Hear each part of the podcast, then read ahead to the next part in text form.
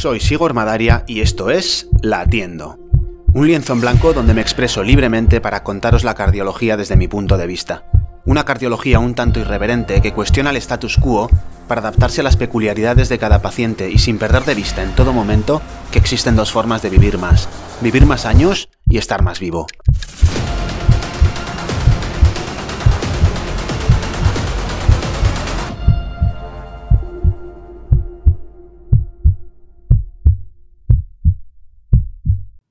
En un audio artículo anterior os contaba lo que es la rehabilitación cardíaca desde mi punto de vista.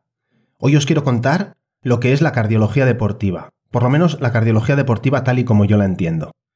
Un área de la cardiología muy afín a la rehabilitación cardíaca. De hecho, para ejercer la cardiología deportiva, no debemos de perder de vista la definición de rehabilitación cardíaca que destripábamos en el mencionado audio artículo. Procurar al paciente las mejores condiciones físicas, mentales y sociales de forma que pueda, a través de sus propios medios, ocupar o preservar un lugar en la comunidad tan normal como sea posible. La diferencia, por lo menos en lo relativo a la actividad física, ejercicio o deporte, es que en este caso el objetivo no es conseguir que el paciente cumpla con las recomendaciones de ejercicio para conseguir un estilo de vida saludable. Aquí el paciente ya es activo y precisamente lo que pretende es poder seguir haciendo ejercicio como lo hacía o por encima de lo que se considera una receta de ejercicio cardiosaludable. Vamos a ver si os lo consigo explicar de forma que me entendáis. Pero para eso, antes tenemos que entender lo que son la medicina clínica y la cardiología clínica. La medicina clínica es la parte de la medicina que se ocupa del diagnóstico y el tratamiento de las enfermedades en el ámbito de la relación directa entre el médico y el paciente. El médico y el paciente trabajan juntos para encontrar la explicación más lógica a un problema médico único y la solución a ese problema, es decir, médico y paciente trabajando juntos en el diagnóstico y en el tratamiento de las enfermedades.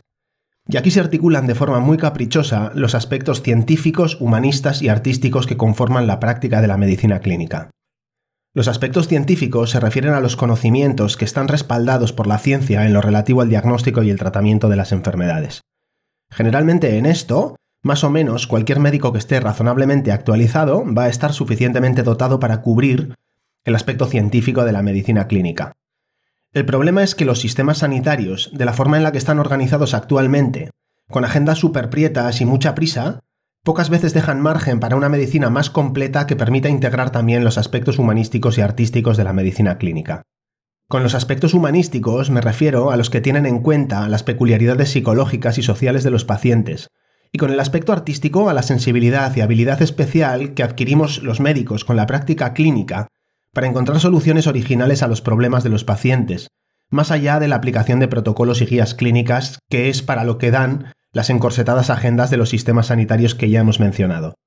O sea, las peculiaridades sociales y psicológicas del paciente y la pericia informal del médico, fruto de su experiencia forjada a base de pruebas y errores, y de sus pulsiones, corazonadas, instintos o como queráis llamarlo. La cardiología clínica es esto mismo, pero aplicado a los pacientes con patología de corazón. No tiene otro misterio, medicina clínica para cardiópatas. Y la cardiología deportiva es, por lo tanto, simple cardiología clínica, pero en este caso especialmente sensible a las necesidades de los deportistas y los individuos más activos. Y abarca tres grandes escenarios. El screening cardiovascular deportivo, el consejo cardiológico deportivo y la determinación de aptitud para la práctica deportiva en el contexto de la competición. Ahora os explico un poquito mejor de qué va cada una de ellas. El screening cardiovascular deportivo se refiere simple y llanamente a los reconocimientos médicos deportivos. Aquí el objetivo es identificar a los sujetos en riesgo de presentar complicaciones cardiológicas por hacer ejercicio y por extensión a presentar complicaciones cardiológicas en cualquier situación. La premisa que subyace a los reconocimientos médicos de este tipo es que las complicaciones se producen muchas veces en deportistas que no saben que están en riesgo o que son asintomáticos y que son portadores de patologías silentes u ocultas que se pueden detectar a tiempo haciendo las pruebas pertinentes. Esto nos permite establecer tratamientos y estrategias de prevención de complicaciones para evitar sustos en el mejor de los casos o fatalidades en el peor de ellos.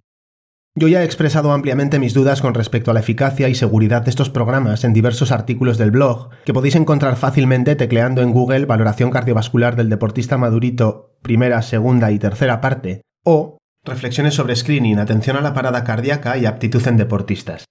Os dejo también los enlaces en las notas del episodio.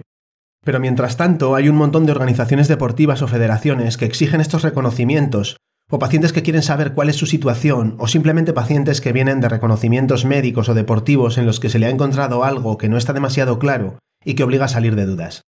En estos casos lo que se hace es una valoración médica que incluye una historia con antecedentes personales o familiares de enfermedades cardiológicas o de cualquier otro tipo, un electrocardiograma, un ecocardiograma, una prueba de esfuerzo, o la prueba que sea que se considere pertinente para salir de dudas y aclarar si hay o no un riesgo cardiológico asociado con la práctica deportiva. Aquí hay que ser muy cautelosos porque las diferencias entre los cambios fisiológicos que se producen en el aparato cardiovascular por haber hecho ejercicio regular durante mucho tiempo a veces se parece mucho a los cambios típicos de algunas enfermedades cardiológicas y hay que tener el ojo muy entrenado para no confundir la salud del corazón entrenado con el riesgo que implica una enfermedad. Ver patología donde no la hay es buscarle al paciente problemas que no habría tenido de no haberse hecho el reconocimiento. Y por el contrario, confundir los signos de enfermedad con adaptaciones al deporte, al final lo que nos da son falsas garantías que podrían acabar de mala manera. Así que si estás pensando en hacer una valoración de este tipo, considera seriamente las reflexiones que comparto en los artículos que os he mencionado y poneros en manos de alguien con experiencia en la valoración de deportistas. Vamos con la parte del Consejo Cardiológico Deportivo, que es mi favorita, con la que más disfruto y la que más pacientes insatisfechos genera. Esta parte está orientada claramente al paciente que ya tiene un diagnóstico cardiológico. Puede que se lo hayan diagnosticado en el contexto de un reconocimiento médico o cardiológico deportivo, o tras un estudio cardiológico por síntomas o antecedentes familiares, por ejemplo, o tras un ingreso por un evento agudo grave como un infarto o lo que sea. Los sistemas sanitarios ya hemos dicho que están muy bien engrasados y son muy ágiles y potentes aplicando protocolos y guías clínicas que satisfacen los indicadores de calidad de esos mismos sistemas sanitarios, pero no satisfacen en absoluto las necesidades peculiares del deportista. La falta de tiempo en las consultas no permite que el paciente pueda expresar sus dudas o inquietudes deportivas y flexibilizar las recomendaciones para adaptarlas a cada caso. Y la falta de evidencia o ciencia en lo relativo al mejor consejo cardiológico deportivo en cada caso trae como resultado que muchas veces las recomendaciones sean bastante parcas en explicaciones y por simplicidad y miedo también muy restrictivas. Pero lo cierto es que en el Consejo Cardiológico Deportivo hay mucho margen para buscar una fórmula que se adapte a la patología del paciente y a sus deseos. Y es aquí donde la definición de la rehabilitación cardíaca, cuando dice eso de las mejores condiciones físicas, mentales y sociales, se torna muy vinculante para los clínicos y nos obliga a considerar los aspectos más humanistas y artísticos de la medicina clínica. No debemos limitar a nuestros pacientes deportistas su estilo de vida previo sin buenos motivos. Y para esto, lo único que hace falta es tiempo y ganas para poder analizar bien la situación explicarle al paciente los riesgos, que los entienda y que sepa qué es lo que podría pasar y lo que no cuando hace una determinada actividad. La pregunta que suele hacer el paciente es, Doctor, ¿hasta dónde puedo llegar? En los primeros artículos del podcast y el blog podéis indagar más en los pormenores de esta pregunta que condensa la esencia de la cardiología deportiva. Y para darle la mejor respuesta, el especialista tiene que conocer, además de las peculiaridades y las necesidades subjetivas de cada individuo, 1. Las características de cada deporte y las demandas que imponen el aparato cardiovascular. Y 2. Las limitaciones y riesgos que suponen las distintas cardiopatías. Aquí alguna vez hemos hablado del riesgo isquémico, el riesgo arrítmico, el riesgo de hipotensión, el riesgo de congestión, de pérdida de control, riesgo hemorrágico, o el riesgo asociado al uso de dispositivos de estimulación, desfibriladores, etc. Hay que explicarle al paciente cómo funciona cada uno de estos riesgos y cómo aplica cada uno de ellos en su caso, que lo entienda y con eso poder encontrar en una toma conjunta e informada de decisiones la fórmula de ejercicio que mejor se adapta a su caso. Solo así se puede dar con la mejor forma de adaptar la actividad deportiva al nuevo deportista. Podéis leer algunos artículos con casos clínicos de cardiología deportiva tecleando en Google gestión de riesgo en nadador de élite con miocardiopatía, el caso del crossfitero de competición con una disección coronaria, cardiología deportiva para un surfero enamorado con un desfibrilador, culturista natural profesional con aneurisma de aorta, os dejo el enlace a los artículos en las notas del episodio. Y terminamos con la determinación de la aptitud deportiva para los deportistas de competición. Los deportistas de competición y federados a los que se les detecta alguna cardiopatía se enfrentan a la dura tarea de reconsiderar sus aspiraciones competitivas.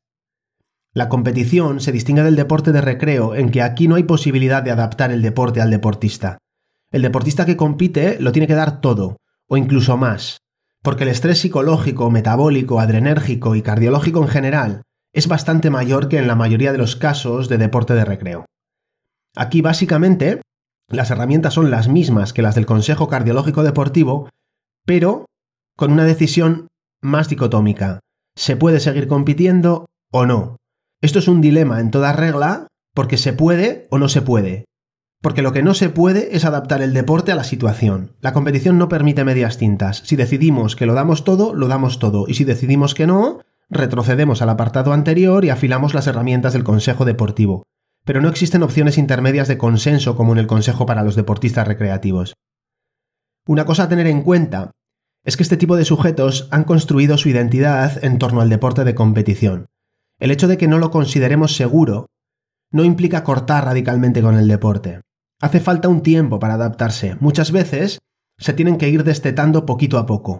Hay que darles tiempo a que se adapten a su nueva situación y para ello es imprescindible la asesoría de una figura experta que sepa trasladar la información necesaria y acompañar al deportista durante todo el proceso, en una decisión consensuada, consciente y adaptada a los valores y la idiosincrasia del paciente.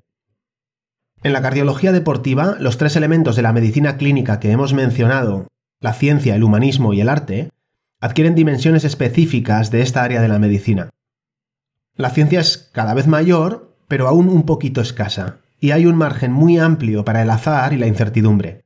Nos manejamos en un escenario que Nassim Taleb definiría como extremistán, donde las decisiones implican mucho que ganar, pero al precio de asumir un riesgo con desenlaces que son muy poco probables, pero con un impacto extremo en la vida del paciente.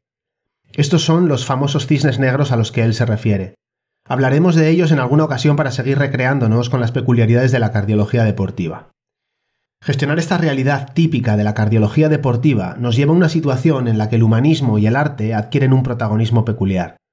Es por eso que el enfoque de los distintos especialistas, aún con un bagaje científico equiparable, nos lleva a formas de ejercer la cardiología deportiva tan diferentes. Gracias por escuchar el capítulo hasta el final. Si te ha parecido interesante, premialo con likes, me gusta, estrellas y recursos semejantes de sus respectivas plataformas y suscríbete al podcast. Te avisaré de cada nuevo episodio. Además, comparte el contenido con tus amigos y conocidos. Con eso me ayudas a mí y quizás a un tercero a recuperar la esperanza de seguir latiendo. Por último, si tienes algún problema cardiológico y sientes que necesitas ayuda para llevar una vida activa y adaptada a ti, contacta conmigo a través de mi web sigormadaria.com. Nos vemos en el próximo episodio.